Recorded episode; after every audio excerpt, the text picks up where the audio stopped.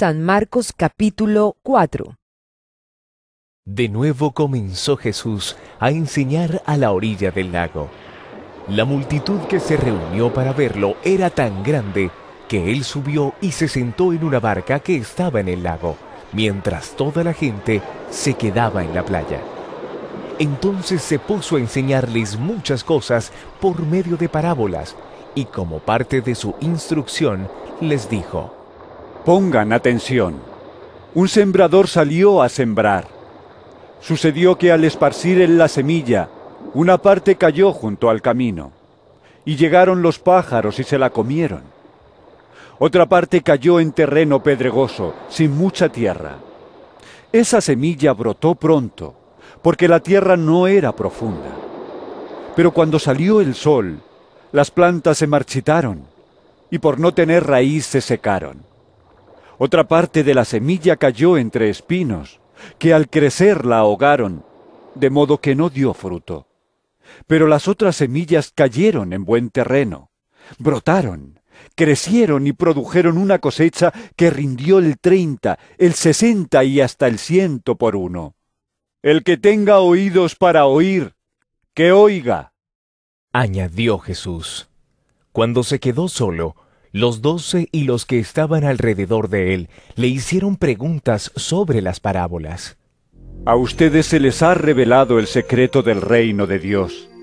Les contestó, Pero a los de afuera todo les llega por medio de parábolas, para que por mucho que vean no perciban, y por mucho que oigan no entiendan, no sea que se conviertan y sean perdonados.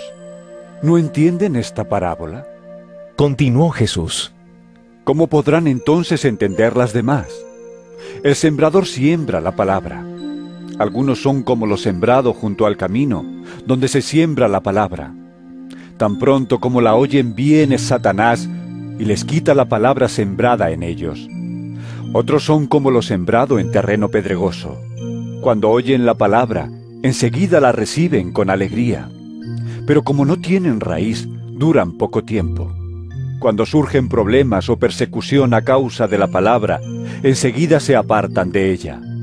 Otros son como lo sembrado entre espinos. Oyen la palabra, pero las preocupaciones de esta vida, el engaño de las riquezas y muchos otros malos deseos entran hasta ahogar la palabra, de modo que ésta no llega a dar fruto. Pero otros son como lo sembrado en buen terreno. Oyen la palabra, la aceptan y producen una cosecha que rinde el 30, el 60 y hasta el ciento por uno. También les dijo, ¿Acaso se trae una lámpara para ponerla debajo de un cajón o debajo de la cama? No es por el contrario para ponerla en una repisa. No hay nada escondido que no esté destinado a descubrirse. Tampoco hay nada oculto que no esté destinado a ser revelado. El que tenga oídos para oír, que oiga. Pongan mucha atención.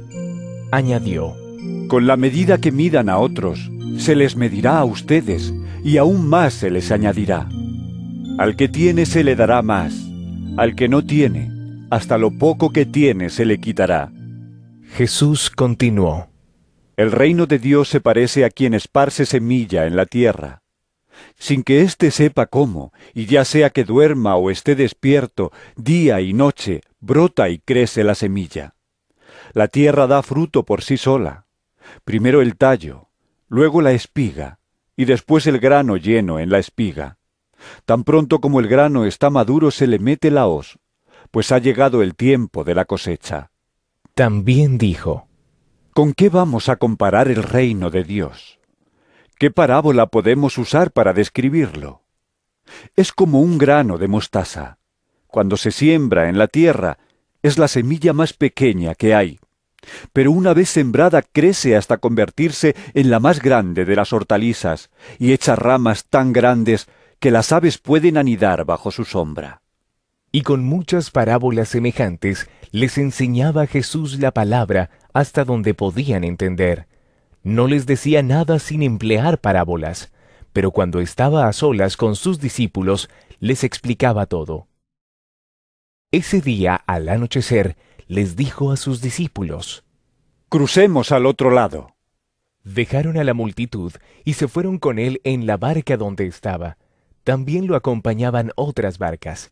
Se desató entonces una fuerte tormenta y las olas azotaban la barca, tanto que ya comenzaba a inundarse. Jesús, mientras tanto, estaba en la popa, durmiendo sobre un cabezal. Así que los discípulos lo despertaron. ¡Maestro! Gritaron. ¿No te importa que nos ahogamos? Él se levantó, reprendió al viento y ordenó al mar. ¡Silencio! ¡Cálmate! El viento se calmó y todo quedó completamente tranquilo. ¿Por qué tienen tanto miedo? Dijo a sus discípulos. ¿Todavía no tienen fe? Ellos estaban espantados y se decían unos a otros. ¿Quién es este? Que hasta el viento y el mar le obedecen.